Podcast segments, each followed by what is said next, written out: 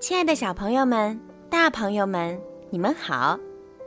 我是每天给小朋友们和大朋友们讲睡前故事的小鱼姐姐。爱丽丝的故事呀，在昨天已经完结了，很多小朋友呢都留言告诉我说非常非常喜欢。从今天开始呢，小鱼姐姐要开始给大家讲《小王子》这本书呢，是法国作家圣埃克苏佩里的著作。也是非常非常有意义的一本书，不管是对大朋友还是小朋友，这本书呢都非常非常的适合你们听。那么从今天开始呢，我们每个星期五、星期六一起来收听《小王子》吧。《小王子》第八集，第六颗行星比上一颗要大十倍。上面居住着一位老先生，他在撰写大部头的书。瞧，来了一位探险家。他看见小王子时，大声嚷起来。小王子在桌旁坐下，有点儿气喘吁吁。他跑了多少路呀？你是从哪里来的呀？老先生问。这一大本是什么书？您在这里干什么？小王子问道。“我是地理学家呀。”老先生说。“什么是地理学家？”“地理学家嘛，就是一种学者，他知道哪里有海洋，哪里有河流、城市、山脉、沙漠。”这倒挺有意思。小王子说：“这才是一种真正的行当。”他朝四面看了看这位地理学家的星球，他还从来没有看见过这样壮观的星球。您的星球真美呀！这里有没有海洋呢？这个我没法知道。地理学家说：“哦。”小王子大失所望。有没有城市、河流、沙漠呢？我都没法知道。地理学家说：“可您还是地理学家呢。”一点不错。地理学家说：“但我不是勘探员，我手下一个勘探员也没有。地理学家的职责。”不是到外边去数城市、河流、山脉、海洋和沙漠的。地理学家太重要了，不能到处去逛。他离不开自己的办公室。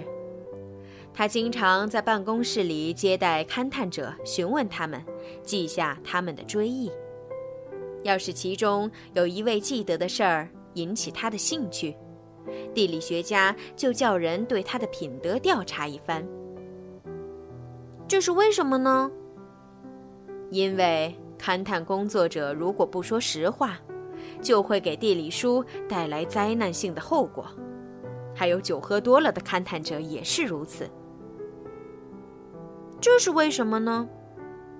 小王子说：“因为醉汉会把东西看成双重的，这么一来，原是一座山的地方，地理学家会写成两座。”我认识一个人，小王子说：“他要是搞勘探，很可能是个糟糕的勘探员。这很可能。如果勘探工作者的品德证明是好的，那就再进一步调查他的发现。亲自去看一看吗？哦，不，那太复杂了。但是必须要求勘探者提出证据。”譬如说，他发现了一座大山，那就要求他带几块大石头来。地理学家突然兴奋起来：“正好，你是从远方来的，是一位勘探家，给我谈谈你的那个星球吧。”地理学家打开记录本，削尖他的铅笔。他往往首先用铅笔记下勘探者的叙述。等到勘探者提供证据以后，再用墨水儿誊写下来。谈谈吧，地理学家期待地说：“哦，我住的地方，小王子说，不怎么有趣，那儿很小。我有三座火山，两座是活的，一座是熄灭了的。但以后它会不会活动起来，很难说。是很难说。地理学家说：“我还有一朵花儿。花卉我们是不记录的。为什么不记录？花是最美丽的东西。因为花卉是朝生暮死的东西。朝生暮死是什么意思？地理书，地理学家说，是一切书籍中最严肃认真的书，永远不会过时的。山脉极少移位，海洋极少干涸。我们所要写的，只是千古不变的东西。但是死火山可能还会复苏。小王子说。朝生暮死，到底是什么意思？火山不论是死是活，对我们这些人来说都是一回事儿。地理学家说：“我们认为重要的是山，它不会变。”到底朝生暮死是什么意思？小王子再三的问。他一旦提出一个问题，是不肯罢休的。朝生暮死的意思是，生命很快就消失了的。我的花儿很快就会消失吗？那当然。我的花儿是朝生暮死的。小王子自言自语：“他只有四根刺可以保护自己，对付世界，而我却把它独自留在家里。”这是他第一次感觉到悔恨，但是他还是鼓起勇气来。您说，我还可以上哪里去访问呢？地球。地理学家说，地球是有声望的。小王子走了，还一边想着他的花儿。第七个星球是地球。地球可不是一个平凡的星球。地球上有一百一十位国王，当然没有忘记算上黑人国王。七千位地理学家，九十万商人，七百五十万酒鬼，三亿一千一百万自高自大的人，合计起来大约二十亿位大人。为了使您对地球的大小有个概念，我告诉您：电灯发明以前，六大洲上为了点路灯，需要维持一支四十六万两千五百一十一个点灯人组成的真正庞大的队伍。从远处望过去，它给人以一个壮丽辉煌的印象。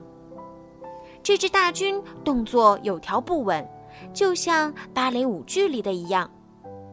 首先登场的是新西兰和澳大利亚的点灯人。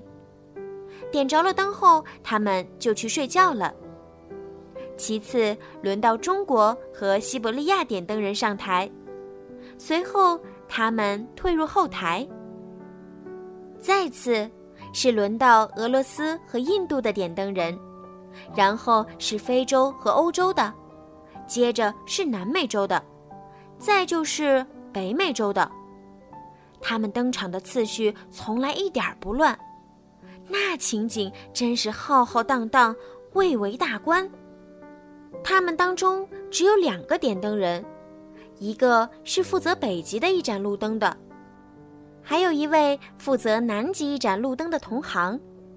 他们过着逍遥的日子，因为每年只要工作两次。好啦，朋友们。今天的小王子就听到这儿了。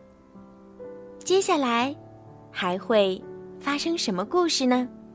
让我们一起期待下一集的小王子。如果呀，你们想提前收听小王子，可以在荔枝 App 上购买小鱼姐姐的粉丝会员，成为小鱼粉儿。这样呢就可以提前一周听到更新的小王子的故事啦。好啦，该说晚安啦，晚安。